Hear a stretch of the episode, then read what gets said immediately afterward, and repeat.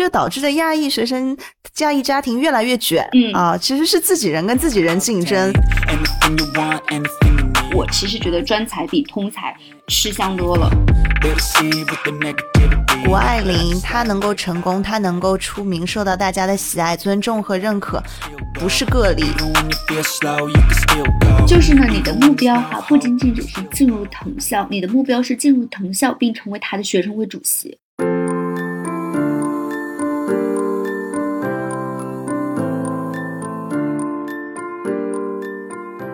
Hello，大家好，欢迎收听本期的留学生博客节目，我是主播郑宁。今天呢，很高兴邀请到了我的好友嘉宾诗涵。诗涵是纽约顶级私立高中的全球战略部主任，两个孩子的妈妈。她呢，也是自己经历了留学、工作、结婚、留美。今天我就和诗涵来一起聊一聊大家比较关心的中国小留学生还有亚裔学生在美国的教育问题。嗯 Hello，诗涵，谢谢你来做客，跟大家来打个招呼吧。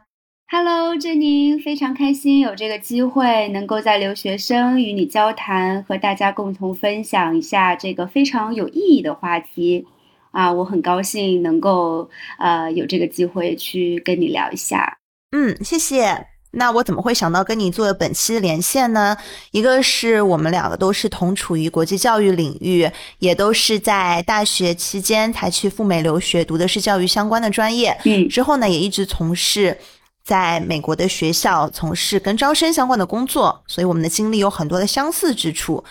最近呢，也好久没有联系你了，因为疫情，你也很多年没有回国，我也没有赴美，嗯，所以还蛮想念你的。我也是，谢谢郑宁。对了，刚才忘了自我介绍了哈，我是刘诗涵。对我跟郑宁呢，也是通过其实是呃工作哈，通过这个呃在纽约做招生官哈这样的一个共同的经历认识的啊。上次回国的时候还是疫情之前呢，二零一八年的时候，我们在一起做了一场这个招生的分享会。啊，那个时候我就被郑宁的气质深深的吸引哈，就是你拥有这样的一个中美文化的这种融合的个性，还有包括你的啊、整个的一个专业的能力哈，我觉得特别的，也是特别的敬佩。Even when you feel low, you can still go. Even when you feel slow, you can still go. Even when there's no hope, you can still go. I never answer to no man. 想听听看你对于最近大家都比较关心的一些亚裔学生教育资源的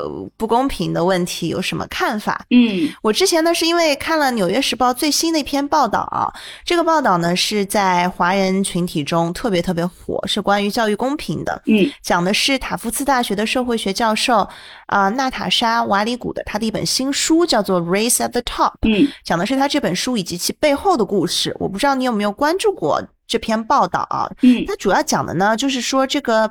塔夫茨大学的教授，他观察了在纽约的一个富裕郊区的顶尖的公立学校，他就发现这个公立学校中近几年有个趋势，就是越来越多的亚裔学生呢，他们获得了明星学生的地位，这就导致了同样社区的白人学生，他们的顶端的地位就受到了挑战。嗯那这些白人家庭呢，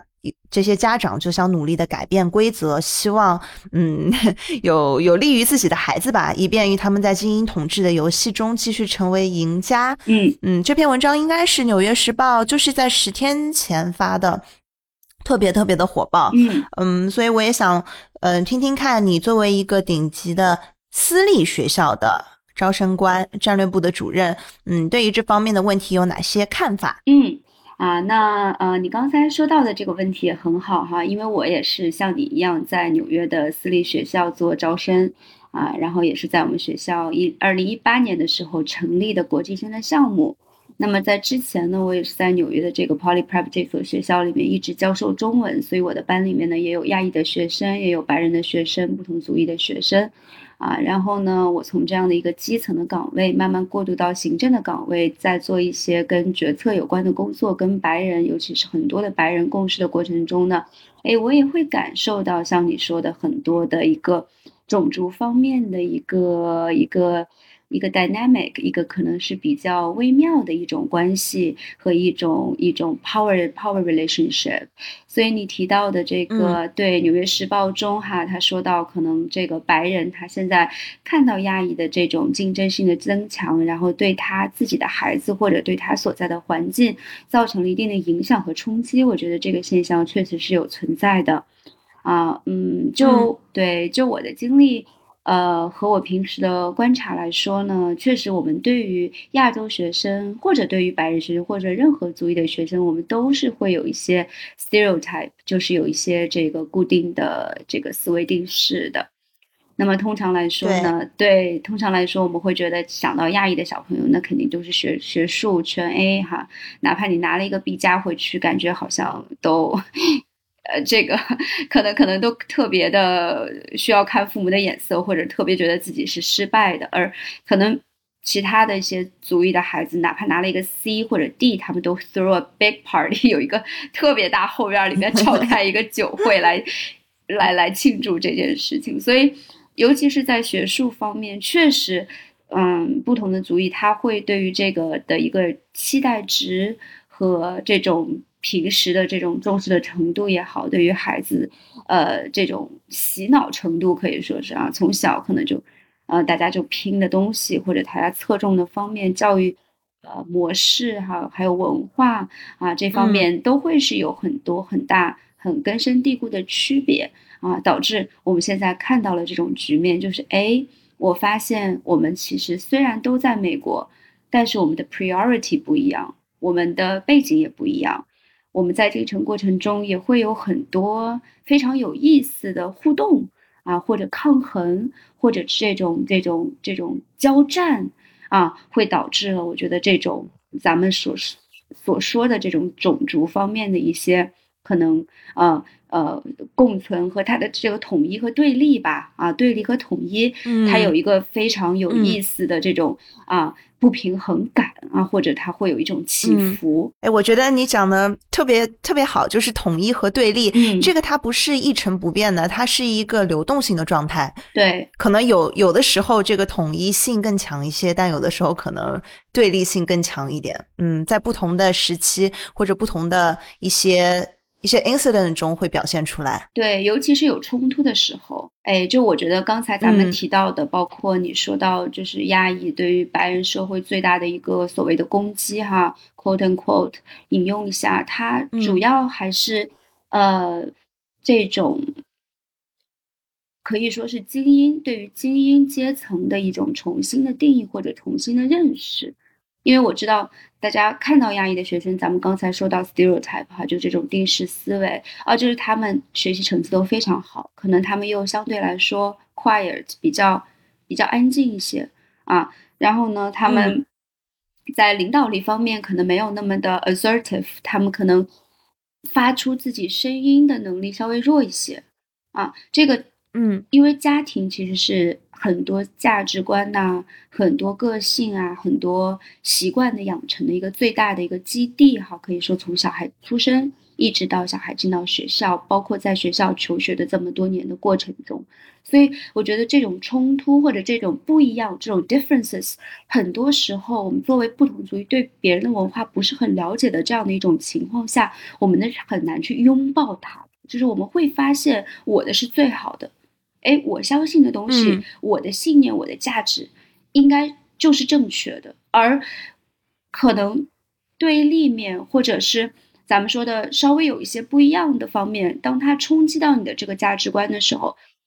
动摇了你可能一直坚信的这个信念。比如说，哎，我没有必要全部拿 A 加，而亚裔学生过来之后，大家都是 A 加。哎，当这样的一种事态，或者这样的一种 situation，或者这样的一种呃一种。社会的面向冲击到了原来对于精英阶层的一个定义的时候，他们就会 feel threatened，他会受到威胁，他的地位一定是会受到威胁的。我觉得这个就是大到政治，小到我们每个人之间的互动，它都会有这样的一些所谓的冲突引发的呃不一致或者分歧，然后就会激化出一些矛盾来，或者。彼此，大家就会发现，我们没有办法坐下来心平气和的去说这件事情。我们可能要去起诉，我们可能要去动用一些所谓更加，嗯，不是暴力吧，但是更加升级的这样的一种沟通的模式。是的，你刚刚讲的特别有道理。嗯，包括我就简单举两个例子，一个是我们都生活过的纽约州，另外一个的话是弗吉尼亚州。嗯，在这两个州呢，都有全国排名非常顶级的公立学校。这些好的公立学校，他们其实是有入学考试的，就跟国内你要通过呃中考才能进入顶级的高中是差不多的这么一个模式。嗯，那考试是什么样的学生最？擅长和适合的呢，其实就是 亚裔学生。这个导致的亚裔学生、亚裔家庭越来越卷。嗯啊，其实是自己人跟自己人竞争，很多华人补习学校蔚然成风。嗯，那同时呢，一些别的族裔，不管是白人也好，或者非洲非洲裔的、西班牙裔的这些家庭呢，他们又觉得说对自己是不公平的。嗯，然后统治阶层也会说，为了保证。平等吧，就是族裔的平等。嗯嗯，他们要进行一些改革，这些改革呢，有一些就是说把入学考试给取消了。嗯啊，废除一些比较比较好的。高中的入学测试，嗯嗯，改用学生在中学期间的成绩，还有学生家庭的社会经济条件结合的标准，来确定是否要录取这个学生。嗯，所以这种改革之后呢，第二年很明显的就能看到黑人和拉丁裔的学生的占比就大幅度的提升了，嗯，亚裔学生的占比下降，嗯嗯，是这样子一个情况。所以很多亚裔家庭针对这样子的现象是提出起诉的，嗯呃，但是好像也没有一个。没有等来一个法院的裁决，嗯，这个就很有意思啊！大家都是为了保证自己族裔的利益，嗯嗯。如果说抛开以往的这种择优录取，的确对于很多亚洲家庭来说，他们会觉得非常的不公平。嗯嗯，因为就像你刚刚也介绍过的，对于亚洲学生，还有一些可能亚洲留学生。一些比较比较多的刻板印象思维定式，一个是拿全 A，因为我们是 Asian，所以我们就是拿全 A。嗯，我们数学特别好，特别擅长理工科。嗯，大家都觉得说你应该符合我对你的这个印象，你的这个期待。嗯嗯，这就是一个非常明显的一个思思维定式吧。嗯，那你觉得，因为你在美国的中学也是教了。当过一线的教师，也做过现在行政招生官，你接触了那么多的亚裔学生哈，就你觉得哪一些他们身上的特质是不符合我们传统认知的？不是刻板印象，是这几年来你觉得其实是有很多被我们忽视或者没有受到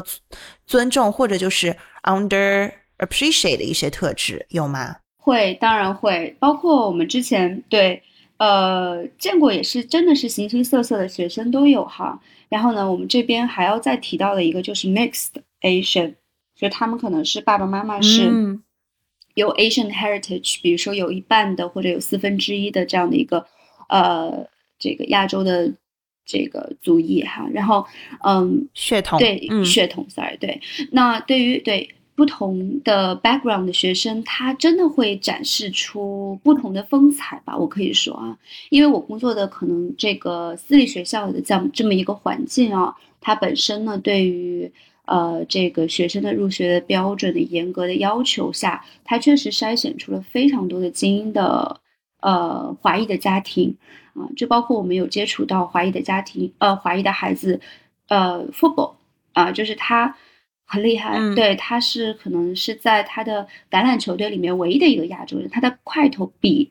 可能咱们所说哎这个黑人呢，或者是白人还更大一些。就是他平时也非常注重自己的这种 body building，哈，我看珍妮你最近也有对于这个方面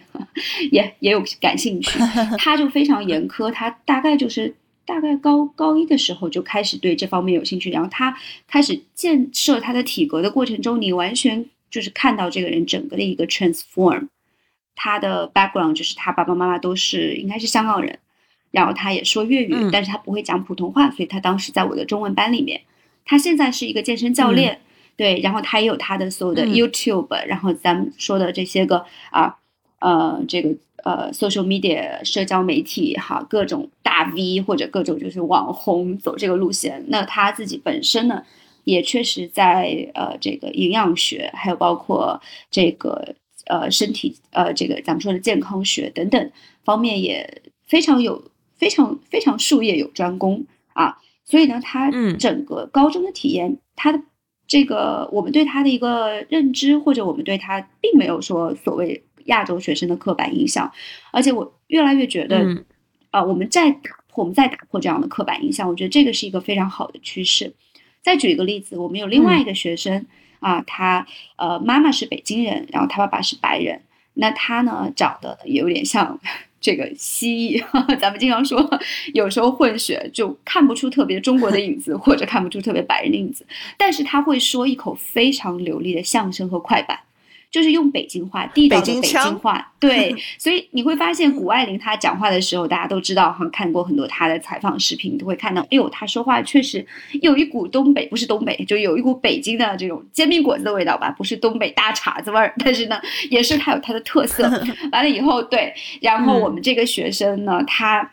呃，妈妈跟我说的非常好，她说她从小对于这个孩子的文化灌输一直都是非常强势的。啊，就是他的这个中国的文化的根基，一直烙印在他的 blood 血液里边。他给我举了一个非常形象的例子，就是说他的名字叫 Chad，英文名，但他的中文名叫常文善。他妈妈跟他说的是非常清楚，就是你在中国，你不是 Chad，你就是常文善；你在美国的时候，你不是常文善，你就是 Chad。然后他妈妈当时，我们很多年前一起吃饺子，他妈给我包的饺子。我知道他妈妈是非常地道、非常传统的北京人哈，大胡胡同里边，对胡同里边长大的那种，哎，对于这种文化非常有认同感的。他就跟我说过一句话，他就说，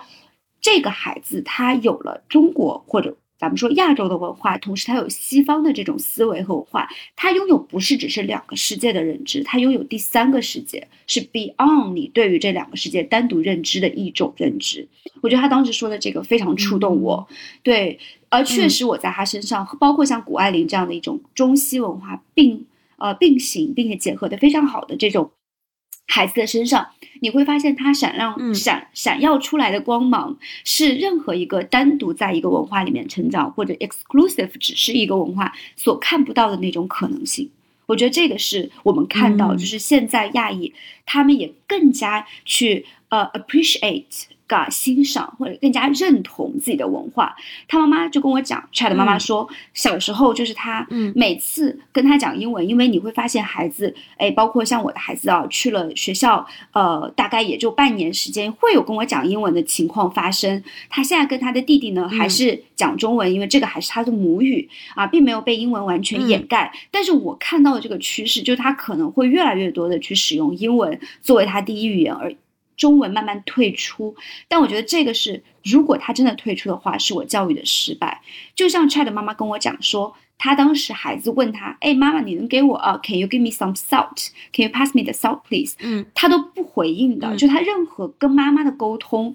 啊，只要是用必须要用中文来进行，只要是用英文，他妈都完全一个 no。而这个 consistency 很难做到，因为你做过，你可能这一次说啊。你要跟我讲中文，please。你哦，甚至我我我说了 please，我说你请跟我讲中文。但可能下次的时候，他跟你讲英文的时候，你也就算了，放弃了。但他妈妈没有做，他妈妈没有这样做，他妈就说你必须只跟我讲中文，就这个是 rule，就这个是一个规则。然后呢，嗯，导致后来你知道吗？因为我当时教他中文，所以我一直跟他说中说中文。然后有一次他就叫我们，他就不小心就叫我妈，因为他觉得妈妈和说中文这两件事情是完全等同的，就是有关系的，就对，就就是就是完全是重合的，没有任何一种可能性。所以我跟我妈说中文，别人。跟别人说中文，那个人如果说中文，那就是我妈。就他都已经洗脑，或者说他都已经被训练到这个程度，我觉得是非常成功的。所以他包括当时其实也是他爸爸妈妈也是，嗯，非常支持就是中文的这样的一种学习。他妈呢，甚至在中国引进教材，然后我们在这边一起学习古文，一起学习文言文，一起学习呃古代的一些呃就是作品啊，还有一些文学作品这块，我们一起去朗读这个匆匆啊各种。啊，还有什么这个《桃花源记》，我们让他背下来，《桃花源记》他都会背下。所以呢，我觉得他妈妈就是哇，难度很高是的，是的。所以他妈一直一直在他的血液里边，就是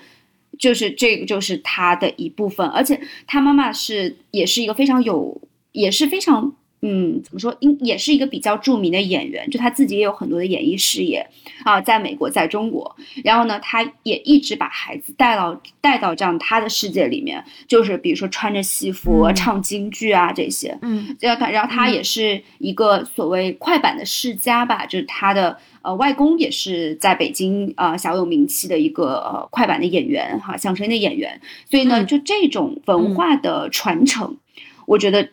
在这个孩子身上得到了百分百的体验和绽放啊，所以我当时在给他写他大学推荐信的时候，我就非常的富有激情的去说他给学校带来的一种影响和可能性。他在他在嗯长的这个面孔完了，他在那边说快板说相声的时候，就台下的那种掌声和大家的热情，我觉得是他如果没有会这件事情，是绝对享受不到的那种。嗯，那种那种自信的张扬和这种呃一个精彩的绽放哈，所以我我很为他感到高兴啊，我也很认同，就是现在越来越多我们的亚裔的学生已经突破了所谓的这种啊性格的思维的定式刻板的印象，已经成长成一个拥有两个世界精华的，并且能够在中西文化之间做一个最好的呃一个使者，或者是嗯。呃，未来领导力的一个呃，全球领导力的一个很好的象征啊！就你想想，这些孩子他未来，哎，对吧？十年、二十年之后，他做他在做一些外交政策也好，或者他在做一些对外贸易也好，他可能就会比我们现在的领导人更容易去接受对方，或者更容易去达成一致吧。嗯嗯，你分享的这两个事例，我觉得特别 inspiring，嗯，就让我觉得说，谷爱凌她能够成功，她能够出名，受到大家的喜爱、尊重和认可，不是个例。嗯，其实，在你分享的那两个学生身上，我们多多少少也能看到很多类似的特质。嗯，我会觉得说，哎，我自己成为不了谷爱凌，哎，我成为谷爱凌她妈妈呀。对，我也，我以后也要把我的学生，把我的孩子培养成有这样子国际化视野和中西方文化。交融的这样一个非常优秀的人才，嗯，这个是我觉得是完全非常 promising 的一个事情。是的，是这样的。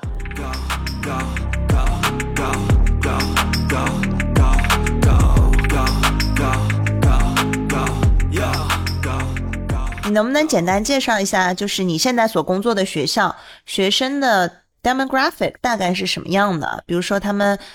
大概来自哪里？男女比例是怎么样？还有族裔，如果有数据的话是最好了。啊，如果没有的话，你可以大概的跟我介绍一下。我来谷歌一下啊。嗯，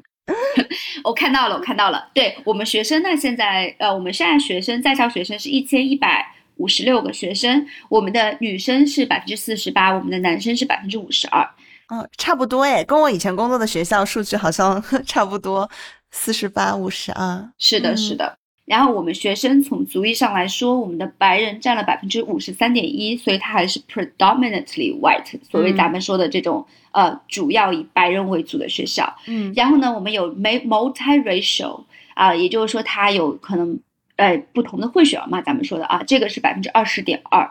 然后我们有呃非裔，大概是百分之十三。嗯，然后我们有西裔百分之六。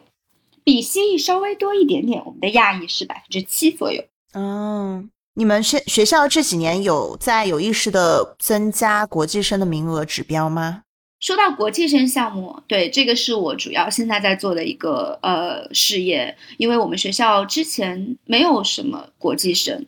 啊，我们在二零一八年之前有过那么一两个，其中还有一个张艺谋的大女儿张默啊。但是她是很多很多年前了，大概可能也有三十年前吧，啊，然后呢，他当时可能也是通过呃，只比较了解啊，或者哎，可能是应该是跟我们的校长当时比较熟悉啊，就是啊，张艺谋导演当时跟我们学校的校长可能是嗯朋友，然后呢，他女儿在我们学校念，那当时其实好多教过他的老师现在都还在，还记得默默呢，还跟我说过有些关于默默的故事。其实，在默默那个年代，是的，是的，在我也听，我有听过啊。当然，这只是我听说哈，不代表本身的一个情况。但是我确实有听说，默默当时在的时候，我们基本上是没有亚洲学生的啊，基本上是没有。那都大概是两三十年，二三二二三十年前啊，那个时候啊，可能也就那么两三个。包括呢，当时嗯，他的好朋友可能也就是那一两个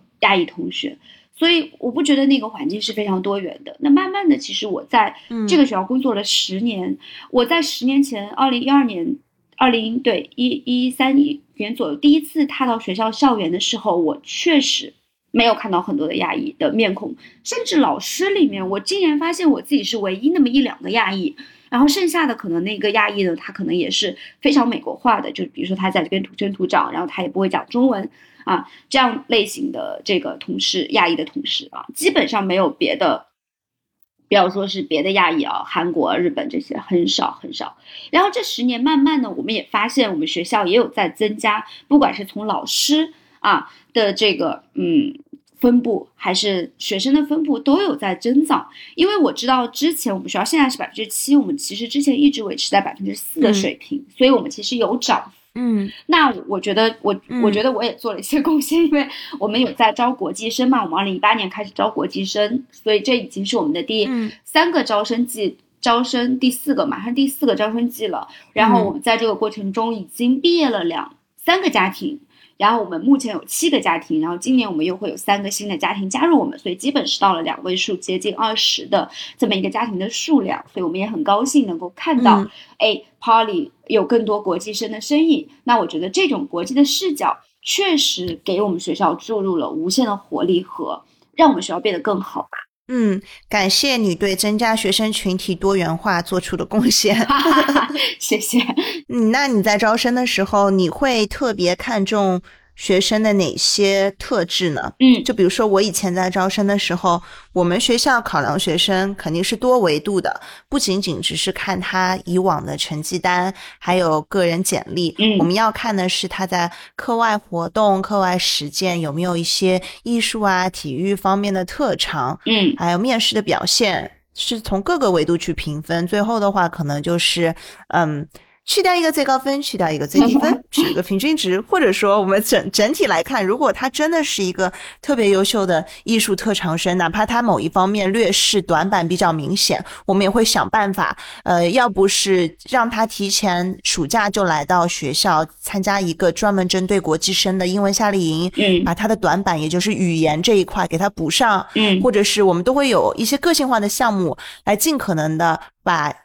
优才把这些优秀的学生人才都招到我们学校来，是比较人性化的一个考量的。嗯嗯，那我知道你们学校是非常顶级的私立学校嘛，嗯，应该也是有比较严格的标准。能不能请你跟我们分享一下你在招生方面，也不是说仅仅是针对国际生了，嗯嗯，整体来看吧，国内也好，国际也好，你的招生你们是怎么来考量的？这个学生其实很简单，只要他能注入价值。嗯，其实就是 add value。嗯，对，所有他的不管是他的成绩单，嗯，他的标化，他的课外活动，他如果能够来到这个学校产生影响，让这个学校因为有他的存在变得更好，让这个课堂因为有他的存在变得更加的多元，更加的呃闪亮，或者更加的 engaging，更加的。嗯，就是嗯，活跃吧，啊，那么他都把他的价值注入到了这样的一个社区里面。所以你刚刚提到的，不管是他的学术、他的艺术、他的体育，我们其实都会每一个部门都会有它的 priority。就咱们想象一下，其实作为家长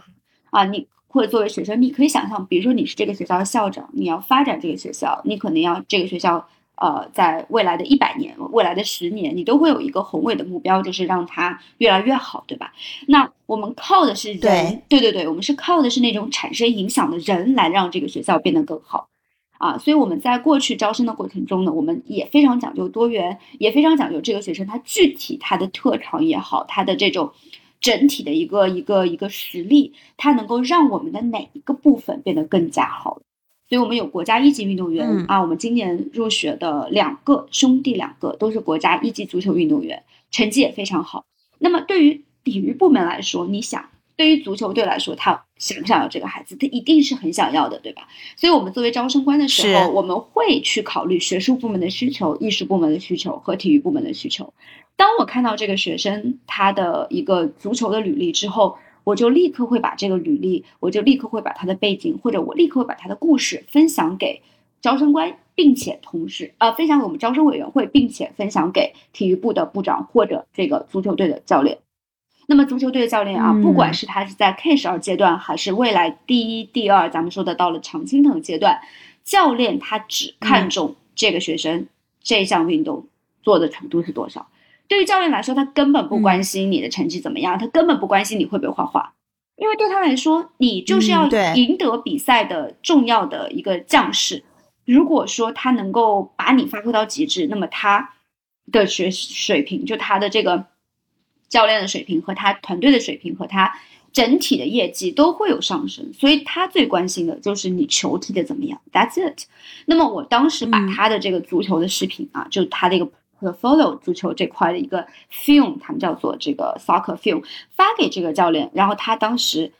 我们看是根本看不出来的，你觉得招生官懂吗？我们不懂，对不对？我们如果懂的话，我们也不会。非专业的，我们非专业，我们不知道他踢的怎么样。但是我们会给专业人看，专业人都不用看他真正有没有所谓的进球也好，或者他只要看他走路的姿势。就当时足球教练就跟我说了一句话，就他非常厉害，就看他走路的姿势就知道。哇哦！我说 OK，那怪不得我不是搞专业的，是吧？我我肯定是看不出来的，对不对？所以，对，所以呢，就是这个学生，所以他是走路是什么内内八还是外八，还是是膝盖超伸吗？对呀，他就是有他的，他就是他有魔力，他就是有那种东西，马上能翻译出来的，马上就能够给专业水平、专业教练拿到的。那么对他的一个整个的一个 path 的规划。它就是作为一个足球这个东西，就是它一个特别特别大的亮点，或者这个就是他去跟别人做交易。因为我们其实，在大学申请也好，在我们的这个 K 十二阶段申请也好，你其实是拿着你的履历在给对方做交易。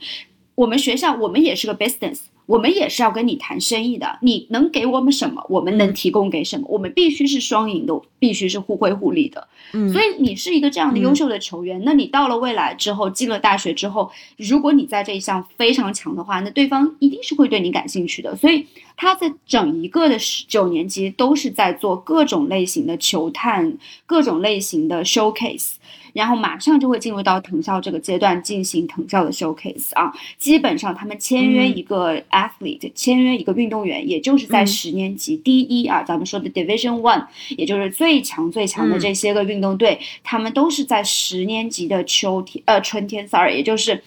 对，就是你马上十一年级，但是你。还没有到十一年级的时候，基本上你都会签约，然后接下来才会是什么 liberal arts college 文理学院等等的，在十一年级的时候做一个签约。所以，其实对于这样的学生，咱们根本那都不是说特长，那人家就是专业的，他基本上这个水平就是 professional 水平。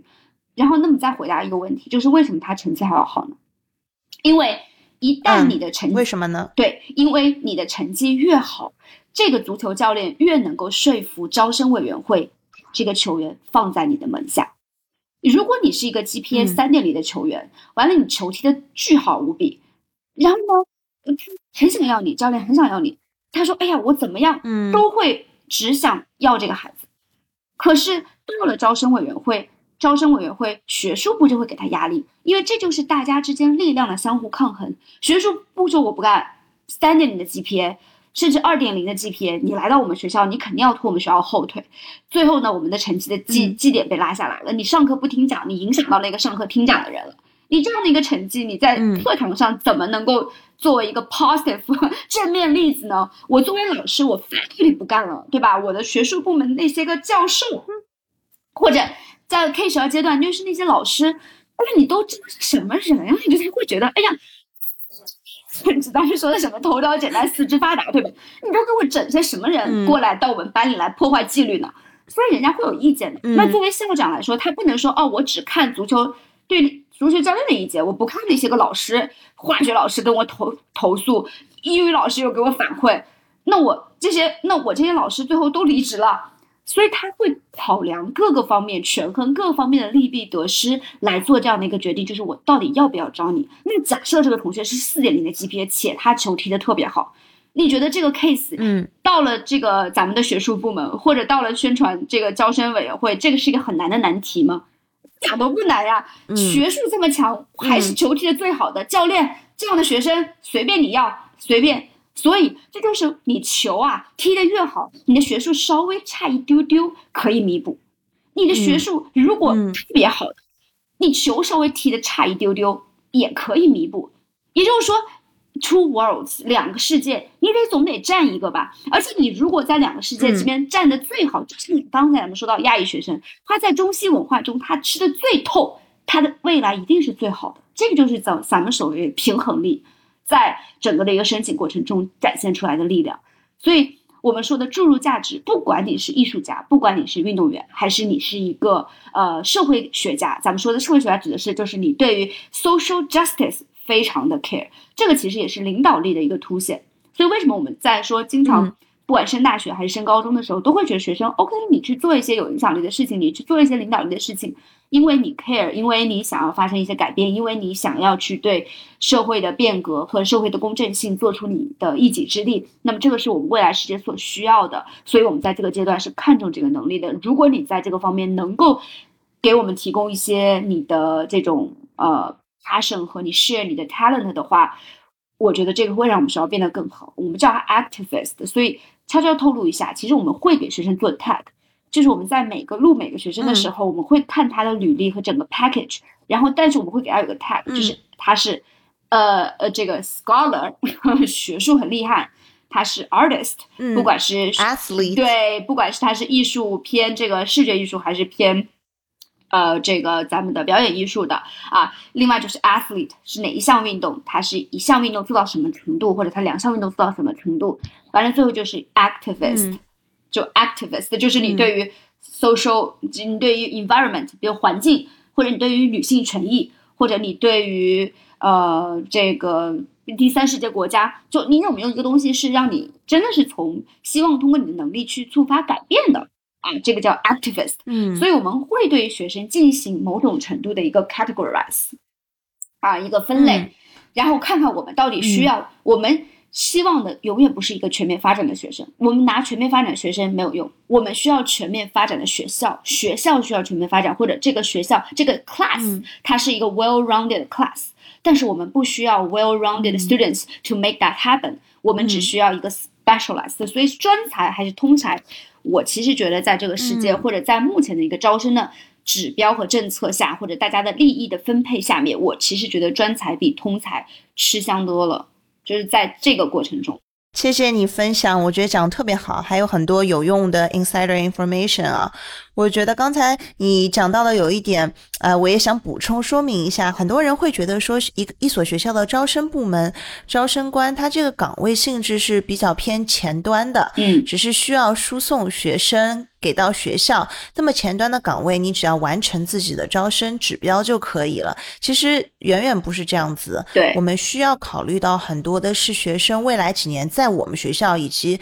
想得更远，出了我们学校进入下一个人生阶段之后，他。整个人生的发展规划，嗯，我们是要本着对学生负责、对学生家庭负责的这样一个心态去考量他适不适合我们学校，我们学校需不需要他，嗯，包括入读学校之后，不同不同 department 之间的老师会不会对这个学生，呃，有某些看法，或者他的哪些短板。在我们这边应该怎样进行弥补？要考虑到非常多不同部门的利益的需求啊，平衡好，平衡好大家的顾虑的点，嗯，这些都是非常重要的。所以其实招生这个工作啊不好做，有的时候不是说你个人看到一个很优秀的苗子，你很想把它收入旗下，这个就一定会发生，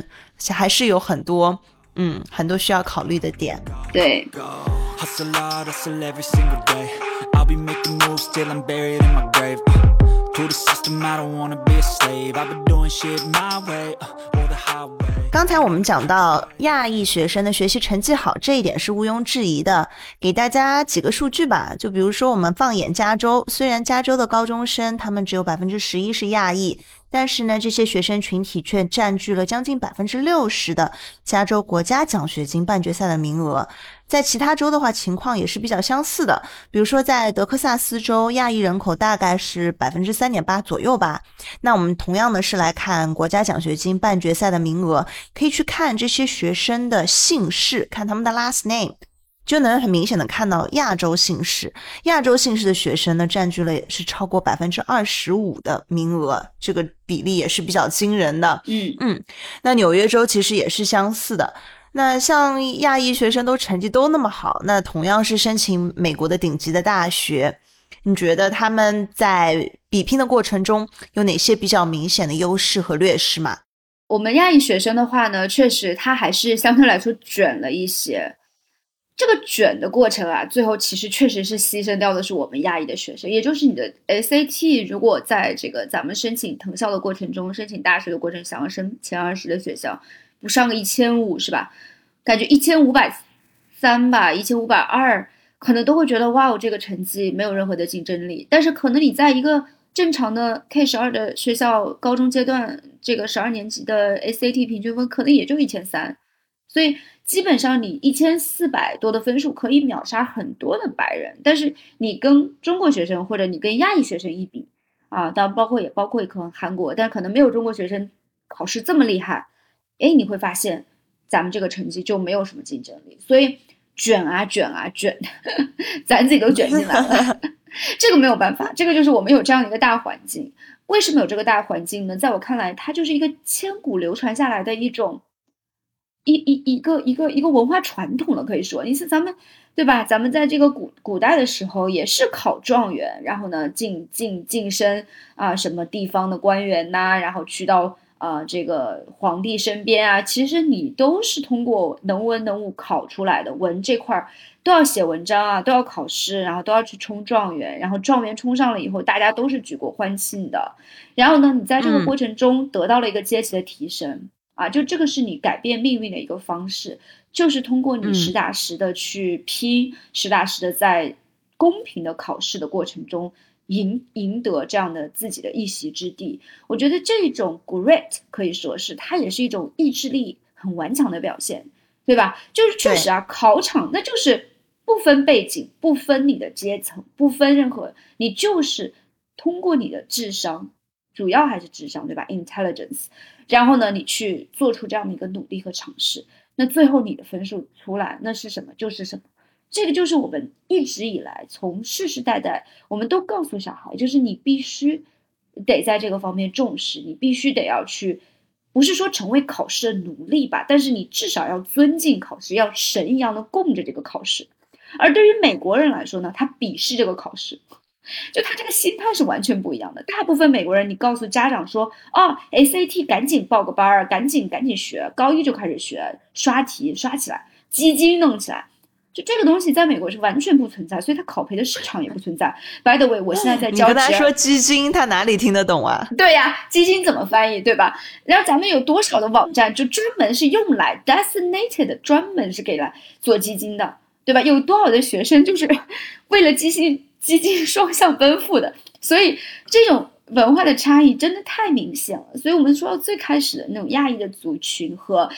其他阶层、阶其他族裔，他们之间的最大的可能根深蒂固的文化的不同，就是对于考试的态度。我觉得这个其实是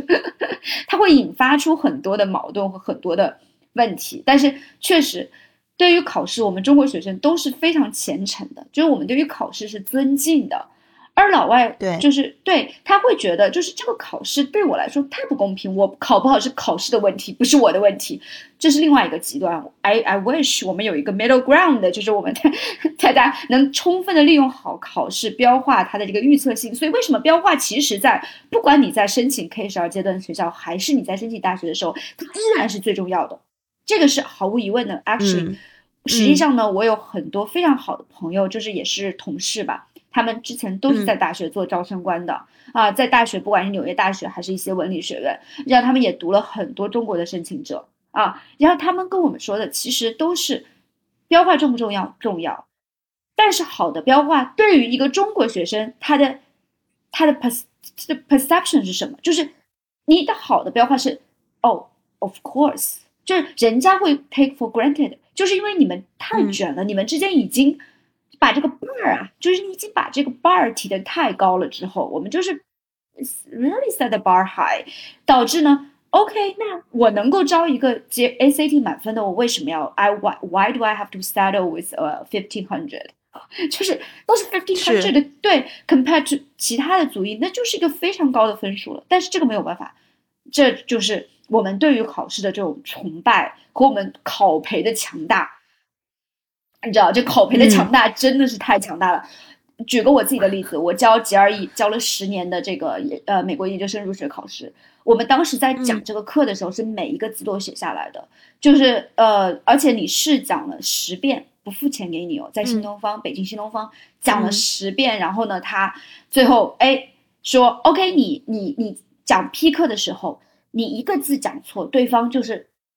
哦。你这个绝对是逻辑有问题，你真的不适合讲课，然后怎么怎么，就非常 brutal、非常残酷的一种批课的训练。说你拿话筒的姿势不对，然后你在自我介绍的时候，你千万不要说我叫刘诗涵，显得别人都不知道你叫啥。你要说我是刘诗涵，这就是掷地有声，我就是你认不认识我就是。所以 就是到这个程度，就是哪怕自我介绍就那一个字，他都会把你批的一头，就觉得自己很。就是好像自己讲什么都不对，但是就是这样的一种批课，很多女生都被批哭的女老师，当时就是下面几个老师坐在那里，然后就是就在上面哭了，就是讲哭了，就不知道怎么开。如果你现在还在的话，是不是你现在也在新东方的那个东方甄选直播间里做女主播了？在带货 GRE 的书，带货带货，我是刘诗涵，exactly。再说回来，我最近又开始教 GRE 了，因为正好我一个朋友也是，他一直做考培，然后他之前都做 SAT、托福，然后最近他想延伸产品线，然后找到我和我当时的同事。And guess what? After ten years and after ten thousand hours，一万多个小时的讲课和十年的讲课经验，我依然。被他批的体无完肤，你知道吗？我依然我的课程的每一个字我都得重新写，就是这种程度，你交付的内容，就你最后在上课你 deliver 的这个 content，哪有任何一个在除了中国之外的地区的地方能够有这样的一种体验，把这个考试吃的那么透，并且把所有的内容交付的这么明白。所以为什么中国学生考试考得好？但是考得好，结果人家觉得，嗯，你就应该考得好。我觉得这个就是我们把宠坏了。就是我们如果考的但凡差一点，人家也不会对我们有这个要求。但是没有办法，我们大家已经走在不归路。期待值已经太高了，期待值已经拔高，没有办法降下来。所以，嗯，看说的有点远哈。但是对，呃，说到对他们的优势劣势，对，所以，所以你你你怎么说这个东西？你说它是优势还是劣势呢？嗯，That's a great question，灵魂拷问。I don't know. It's both, I guess. It's both. 会变呢，对。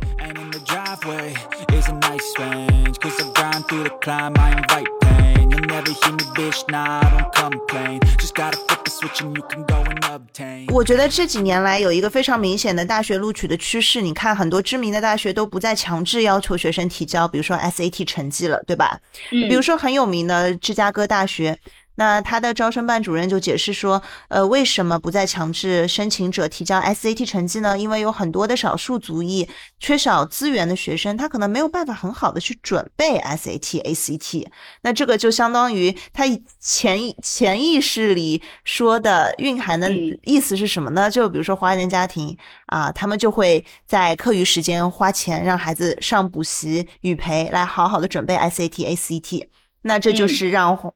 华裔学生领先一步啦，那别的族裔的缺少资源的学生家庭，他们就没有办法在大学申请中脱颖而出，所以他们就不强制学生提交这方面的成绩了。从这个角度来说，这就把一些中国学生，呃，或者说亚裔学生的竞争优势给磨没了。嗯嗯，所以这个其实是这种招生政策的变化，可以说是对嗯亚裔学生申请大学是有蛮大影响的。对，但是据啊，据我的一个非常要好的朋友，他也是一直做招生，然后他也知道内幕。他告诉我说，这个他们的说法其实就是忽悠你的。他们为什么忽悠你？就他们为什么说我们不 care SAT、ACT 政治正确？因为他们这么讲，我讲这个最好不要被 不要被芝芝加哥大学的这个这个招生官听到啊，他听不懂中文没关系，我随便说。对，就是说，其实啊，对于他们来讲。任何一个学校，他都希望他的申请人数是与日俱增、与年俱增的。对于他来说，申请人数是一个最很重要的指标。为什么？因为它申请人数多了以后，它招的人少了，它的录取率就下来了。对于一个学校来说，招生人数、录取率和第三个 yield 就是它入学率，这是它三个最重要的指标。它有了这三个指标之后，它才能够在那些什么 news word report 里边这些个各种的 new US news 里边排名排的高，它的 bond rating 才高啊，它的这个评估债权评估才高。但是对于他们来说，他如果告诉你说，哎，我们 SAT 啊，你不要一千五，不到一千五，你不要来申请我们学校。那里还有人敢申吗？没人敢申了，所以他不得不跟你稍微委婉的去说一些可能事实并不是那样的一些话。所以现在其实有很多学校 testing optional，但是我们作为内部的，其实我们在做留学咨询或者我们在做呃大学申请指导 college counseling 的时候，我们会跟学生很明确的说，SAT、ACT 一如既往的重要。而且这个是他评评判你学术能力，尤其是你的 GPA，比如说啊，不是一个 perfect GPA，那你的 ACT ACT 如果是个 perfect score 的话，它依然能够助力你的申请。所以我觉得总的来说，它其实政治正确，它是去鼓励你。我觉得这个是好事，就是大家我们看到，不管我们信还是不信，如果我们最后不是那么的卷的话，其实对于我们对于世界大同。都有好处，对对对对对，就是大家能够呃 relax，呃，就是不要说只是一味的成绩成绩成绩，考试考试考试。那其实我觉得自然而然，咱们亚裔学生的优势也会突出出来，因为亚裔学生我觉得最大的一个优势就是大家都非常的努力，而且呃 work work ethics 啊这种工作的态度、学习的态度通常都非常好，而且挺听话的。咱们所说亚裔是亚裔嘛，这个其实也是跟我们根深蒂固的价值观、文化体系有关系。就有些时候，你可能想说，咱们环境可能也环境不允许，但是 但是就这种回头说过来，就是我们在很多时候，亚裔的学生他还是可能在自我发声方面，还是会有一些局限性。哎，就不管是在领导力的展示，还是在做创新项目的时候啊，还是在比如说对世界产生影响，有这样的一种关怀感的时候，都会稍微会弱一些。啊，这个是我的一个呃，就是观察，也是呃这么多年接触亚裔学生、白人学生，还有包括其他族裔的学生之间，哎，我会发现，就是我们有时候没有那么的 bold，胆子没那么大，嗯嗯，我们会比较的 calcul calculating，我们会计算计。哎呀，包括很多家长也是，哎，经常问说，哎，那我做这个事情，给我加分多少？我做这个事情，别人会怎么看？没有人会关心别人会怎么看这个事情的。如果你不是发自内心的去关心一个实事，或者你不是发自内心的去做社会实践，你做那个事情根本都没有任何的意义，它一点意义都没有，它只是去给别人呈现出一个并不是发自内心的真实的你，你的内核到底是什么？你的 core value 是什么？你真正相信这些吗？你内心最真实、最坚定的声音是什么？这个只能来自于你自己。而我们作为家长，有些时候 babysit 小孩太多了，就是给他的东西太多了，告诉他东西太多了。我们一直从上到下的说你应该怎么做，你应该怎么做。但是那是未来，你怎么能告诉未来他应该怎么做呢？你应该去 allow 这个未来发生，你应该去让你的小孩去自己去探索和自己去从内而外的告诉你他真正内心的召唤和他的可能性。和他的这这个在哪里？所以，所以我觉得这个是我们很多时候亚裔的这个家庭的环境，就是讲到家庭教育啊，讲到在学校之外的这个场合、这个场景下，我们通常情况下一直没有给学生这样的一个空间去做一个大胆的自我探索，并且发出他内心最真实的声音，会导致千篇一律的 OK 就是竞赛，啊，我们就是叠加竞赛吧？你看他都在竞赛，你也去竞赛。可是你拼的是竞赛，他如果你都对这个东西并不是你最感兴趣，你做这个事情本身是 counterproductive 的，它并不能给你产生能量和它并不能够丰盈你的生命。所以我觉得回过头来，家长应该更好的去找到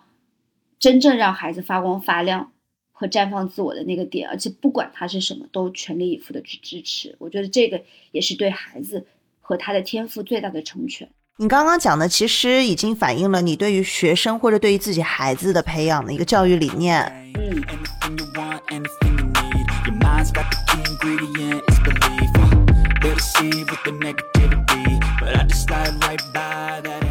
你们学校近几年也是有亚裔学生毕业升上美国的 top 学校，嗯。能有可以选取几个比较有代表性的，跟我们分享一下吗？嗯嗯嗯，对，因为我刚才也有举例子哈，您就是我刚才有举例，在美国出生长大的这个亚裔孩子，不管是混血还是纯亚裔，然后我也确实在嗯。这几年有幸见证陪伴了一些呃中国的小留学生的家长哈，他们真的是非常棒的孩子，十五岁、十四岁甚至更小，独自来到美国，他们身上呢也确实有一些不同的潜质和不同的特质啊，我觉得是让我嗯非常震撼的吧。就他教会我嗯很多。其实作为老师啊，我觉得最幸福的一件事情就是你在跟孩子的互动和在跟孩子对话中，你突破了自我，然后你也不给未来设限，毕竟他们教会了你很嗯多东西。所以我觉得一直嗯不管是作为妈妈还是作为老师，我很赞同那句话：其实我们不是老师，小孩子才是我们的老师。他们能教会我们嗯更多东西，我们能够通过他们去审视自我身上的更多的可能性和成长。所以，呃，嗯我觉得对于呃你刚刚说到的小留学生，我想举一个例子，就是我们都认识的 Jack 啊，非常感谢嗯哈，珍妮你推荐了这个学生，我们有这个机会通过你认识，然后我也通过 Polly 一起去支持他的在 Polly 的这两年的一个成长。我觉得这个孩嗯子太不简单了，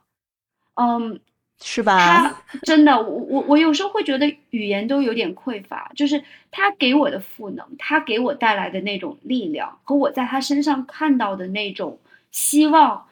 真的是无时无刻不让我感动。其实我想说一个细节，就是他刚刚来美，嗯刚刚来到 Polly 的时候，他吃了两个月的泡面，呃，只吃泡面，因为他当时就是疫情刚刚发生，很多他的身边的同学都回去。然后呢，他因为当时在呃寄宿学校嘛，所以寄宿学校关门没有地方去，他自己租了一个房子，但是他不想回国，因为他心中还有梦想，他想要继续往前冲，继续往前追梦。但是呢，太难了。那个时候我们所有的人都是水深火热，大家都不知道明天会发生什么。你永远会听到那个救护车在门口响起。我们纽约就是最最严重的重灾区，那个震中就是大家每一天七百多人死亡，就是你会看到，就是生死就在一念之间。在那样的一个高压环境下，他一个人独自啊，在他当时给我形容，就是基本上就是一个可能不到十平米、二十平米，就是非常小的一个空间啊。他当时跟我走了大概十步路吧，他说那个是他厨房和他的床，整个都在那个空间里面。然后，然后，然后，然后我觉得真的，然后那那一瞬间，我在跟他面试的时候，我跟他聊的特别好，我们大概聊了一个小时。然后之后跟他父母在沟通的时候，我就一下子我眼泪就哗哗哗流下来，因为我真的是很心疼他。哇，我就觉得孩子特别特别的不容易，特别懂事，对他不想让爸妈担心，他很嗯。多事情他，我我现在回想起来，他可能当时没有第一时间的跟父母分享，嗯。他愿意跟你说，嗯。但有些东西他可能是在很事后才告诉父母的，嗯。就包括他当时合租的地方，因为他未成年人嘛，其实理论上来说要有一个成年人作为他的监护人，对嗯？吧？就是他其嗯。实是跟一个人合租的，就两个人合租在那么小的一个空间里，真的很不嗯。容易。嗯，他之后嗯来到我们学校，然后呃住在一个非常好的寄宿家庭，中国人家庭，对他照顾的很好。呃，我们有一次出来呃团建，有有一次出来 outing 的时候，然后经过 Lady M 哈，就是蛋糕店，然后他呢就给很主动的就给住家爸爸妈妈也买了那个蛋糕哈，买了两块蛋糕。回家的时候，他在吃那块蛋糕的时候，后来住家爸爸妈妈跟我说，他自己就悄悄的抹了一滴泪水。他说：“我希望爸爸妈妈要是在的话有多好。”我每次想到那个场景，嗯我都特别的，我就鼻子会酸，然后就会觉得有点，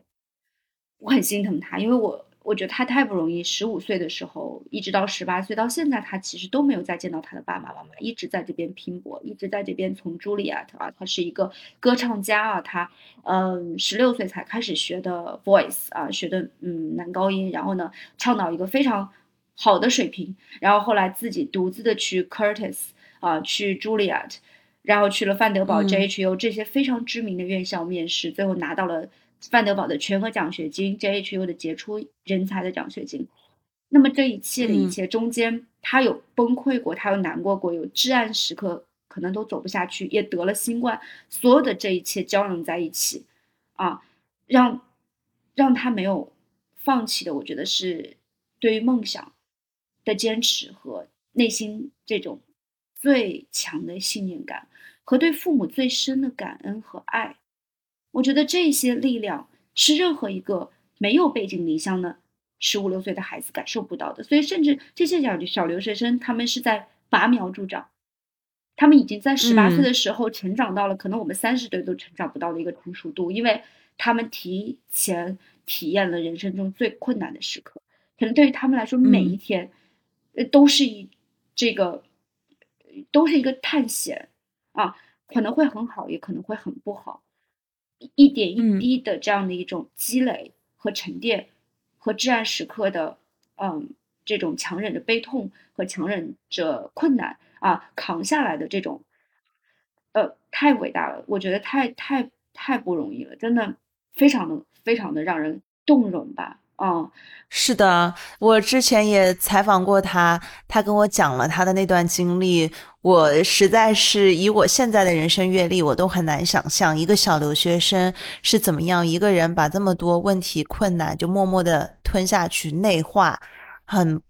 他是一个内心非常强大、意志力很坚定的男生，就像你说的，可能是对于梦想的执着。我觉得还有一点是他对他爸妈的一个孝顺和感恩，他是心里他是憋着一股气的，他一定要让他爸爸妈妈嗯 proud of him，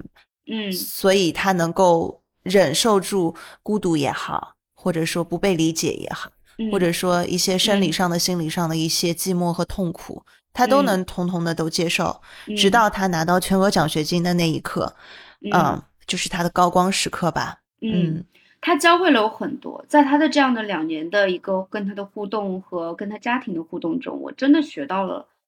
很多。反观自身，就像我们的阅历，我们的人生阅历，就是或者就是我们在他身上看到的品质。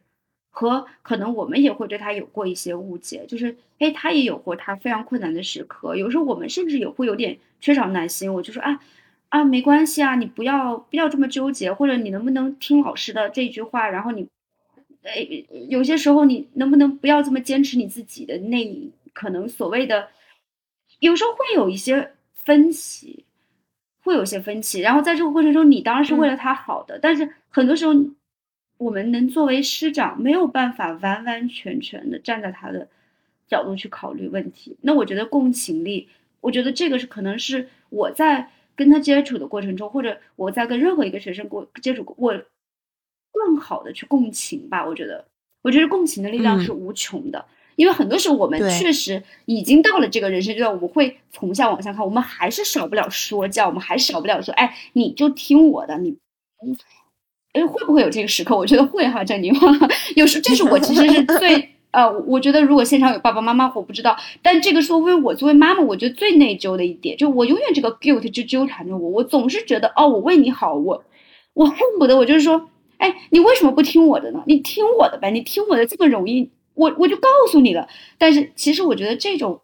没有什么效果，有时候甚至是有伤害性的。我跟你不一样，嗯，我不会有这种想法，我会觉得 OK，我把我的观点、我的阅历分享给你了，你选择不听，你做了这样的决定，那之后碰到的任何问题，那你自己解决。嗯，我已经把好的建议，也或者说捷径指给你了，是你自己选择不要。我觉得年轻人，年轻人摔一跤也好的，只要不是什么原则性的啊，对，就比如说什么毒品啊、暴力这种东西，原则性的东西当然不能碰，但别的。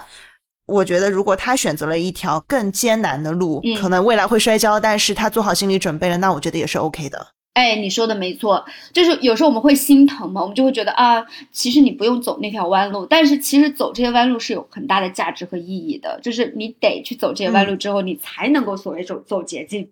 所以我很，我也学到了这里，我觉得这个确实非常非常的。非常的重要，嗯，其实对，后来包括 Jack，我我们在他呃他在我们家也开了一个 recital，当时我们有很多的嘉宾过来听他演唱，啊，他真真正正我觉得找到力量的是音乐，啊，我当时在跟他，嗯，对我在跟他就是我在听他音乐会的时候，我内心是涌动的，我包括我们的身边的同学，就是大家一起都是疫情间哈，几个同学疫情间。一步一步扛过来的，有一个男生，其实另外一个男生非常安静，跟 Jack 也是关系不错。他在 Jack 最后唱完演唱会的时候，他整个人爆发了，站起来就是一直说，哎，站起来鼓掌鼓掌，就身上散发出来的那种能量是我从来没有见过的。我后来我跟他父母也说了这个事儿，然后我甚至在我们开例会的时候，我也跟其他同学表达了一下我对于那一刻，我永远不会忘记那一刻，那是同学之间的情谊，那是他们所有的历经苦难的。孩子，他们共同 share 的一个力量啊，那是他真真正正为别人感到高兴。就这种同学情谊，这种 community 哈，小留学生之间的这样的一种互动，他们的这种爱，他们的这种温暖，他们的这种赋能，他们那种支持，他们这种力量，在那个瞬间到达了一个非常。完美的呈现的一个一个瞬间，那个那个瞬间太美了啊！我光听你用语言的描述，我就已经很动很动容了。所以 Jack 后来他说，他在分享音乐的时候，真的真真正正是享受其中。可能他很多的挣扎之前的不确定性，我要变得不一样，我要与众不同，他是因为没有找到他真正爱的东西。所以说回来，就是孩子身上，尤其是一些嗯，咱们所。说成熟度比较高的，然后呢，嗯，感觉未来一片光明的孩子，他们有一个共同的点，就是他们找到了他们那个最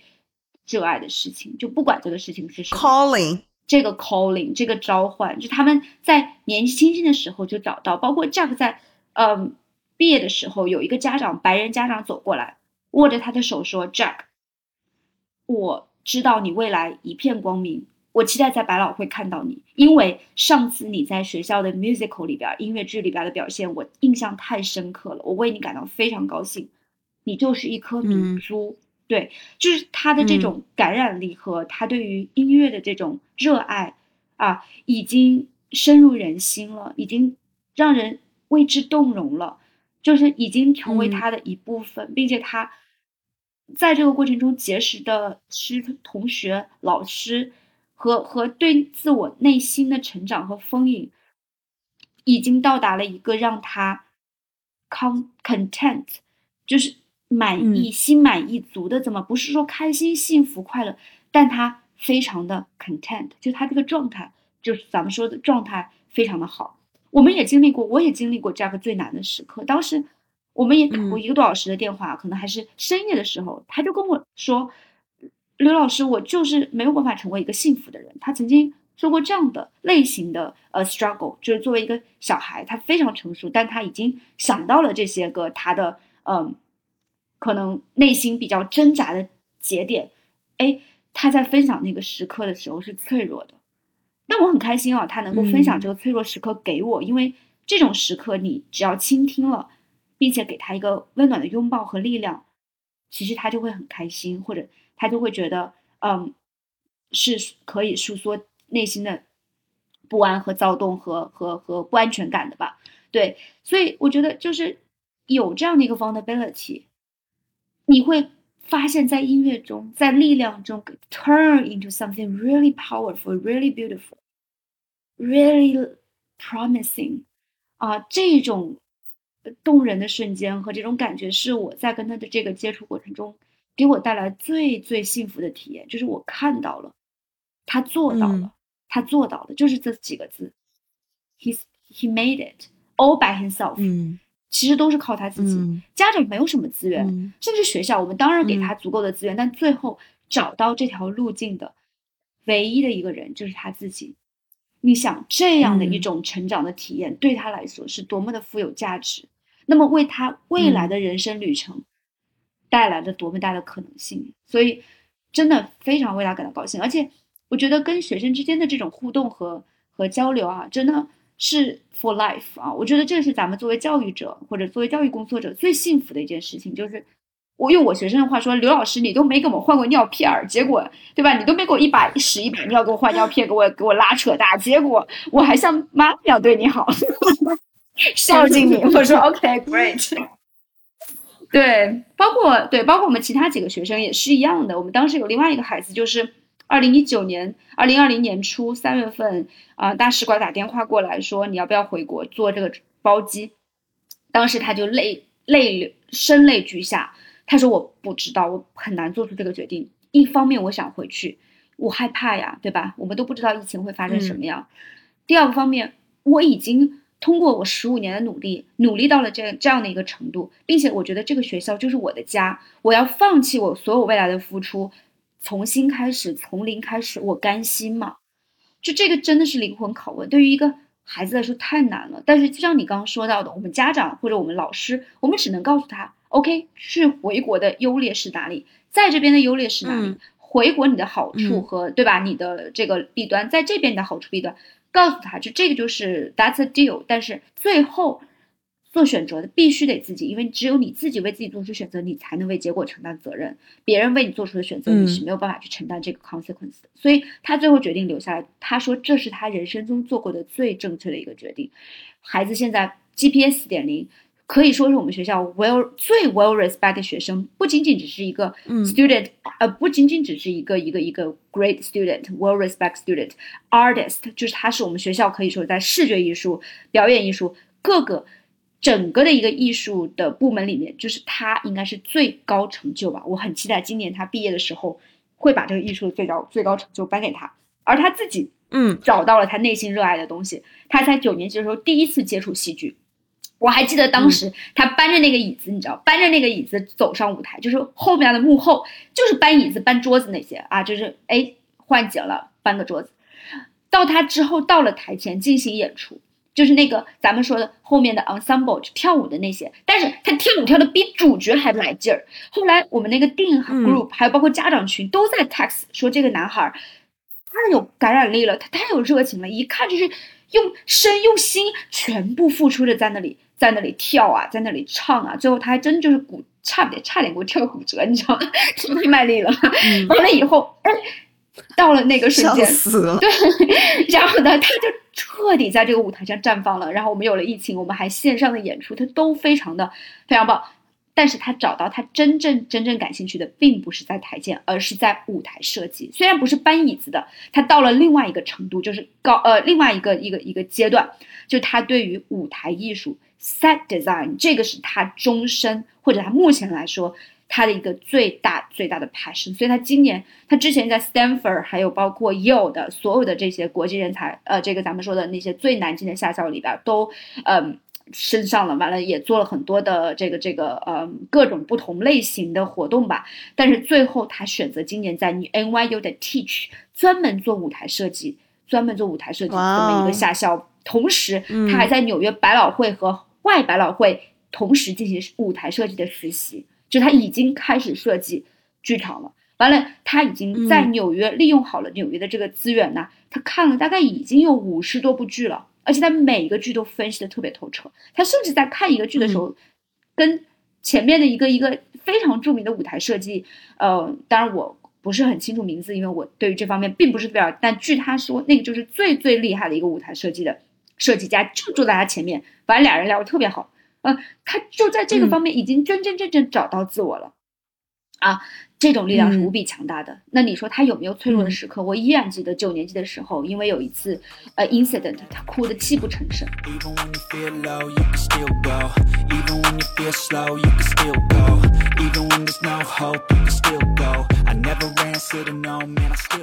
所以你对于中国留学生和留学生家庭有什么建议吗？对于中国留学生和留学生家庭呢？嗯，从我的角度来说呢，我觉得。这一定是一趟非常值得的旅程嗯！不管你是在什么阶段留学哈，像我自己，我是在研究生阶段来到美国独立生活、独立求学。那么在这个过程中，也确实飞速成长。嗯，对于我看到的中国留学生啊，小留学生家庭啊，他们这个过程，在这个过程中呢，呃，旅途本身是最重要的。嗯啊，不管目的地在哪，从 A 到 B 的这个过程，你所经历的苦难也好。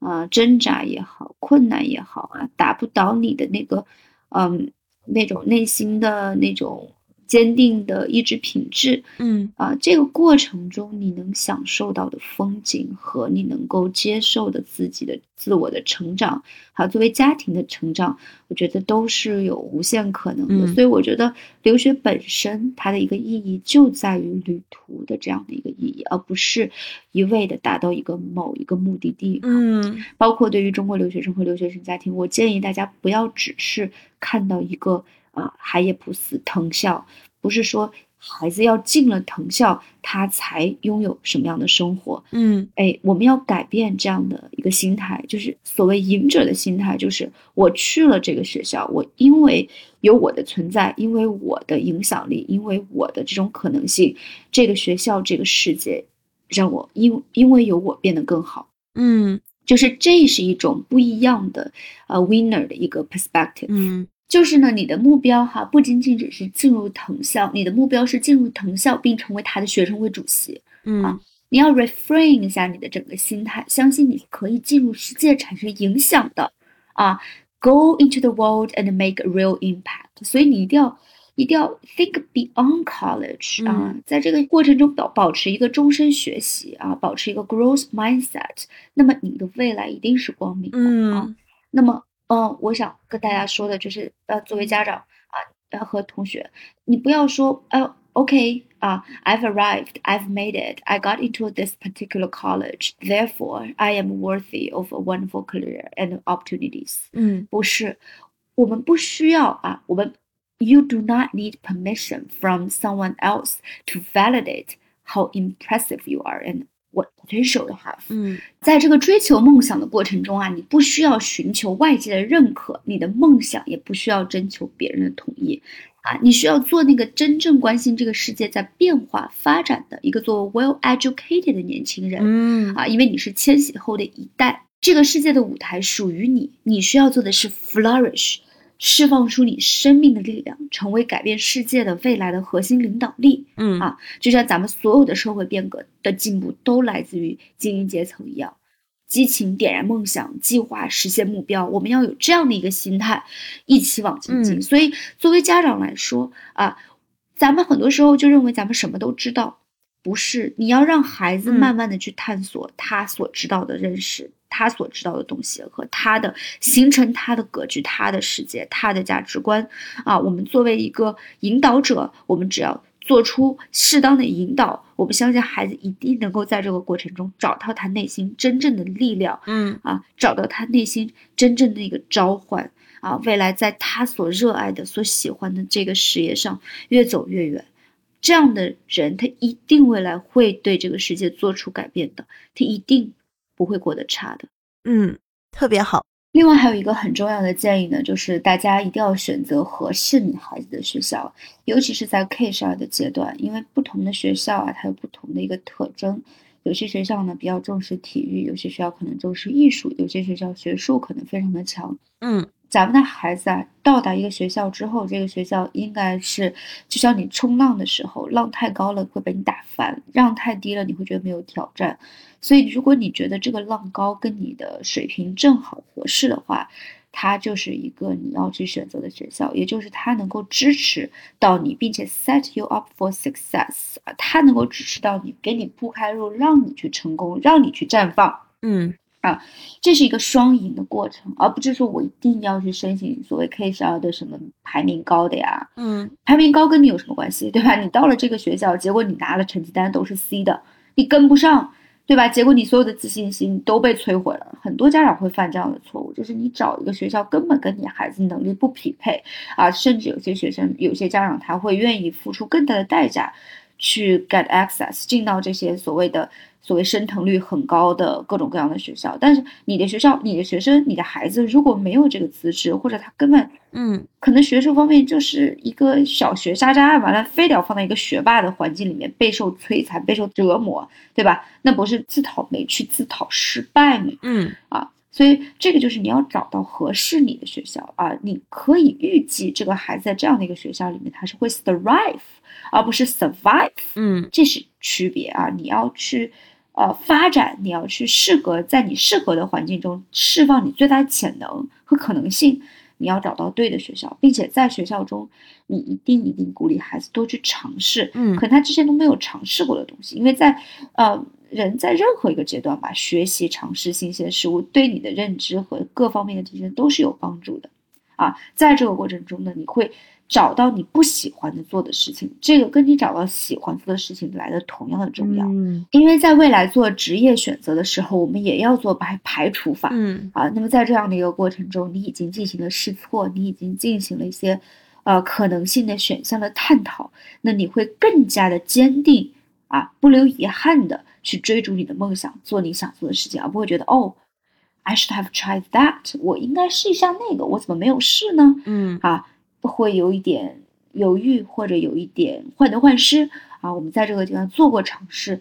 更更好的、真实的了解自己嗯啊，并且在这个过程中赢得自信心嗯啊，一定要有这样的一个机会去给孩子试错，给孩子去自我摸索、自我探索，从而他把这个自信心通过自己的努力赢得了。嗯那么在未来的过程中，他一定会更加从容的去面对啊，咱们父母不在时候，作为成年人，他可能会接受的一个挑战和拥抱他所有的可能性啊。嗯，非常感谢诗涵做客我们留学生的博客节目，跟我们分享了他第一视角接触到的、观察到的、培养过的，在纽约私立学校中的华裔学生、亚裔学生。也很感谢他呢，以学校招生老师的视角，来给我们的中国留学家庭提供了一些切实可行的建议。那我们也希望期待看到越来越多的小留学生能够在海外施展拳脚。好，非常感谢，非常感谢这里的邀请哈，今天跟各位聊的也非常的开心哈，谢谢大家，谢谢，我是刘诗涵，谢谢你们。谢谢大家。你正在收听的是留学生播客节目第二季，我是主播郑宁，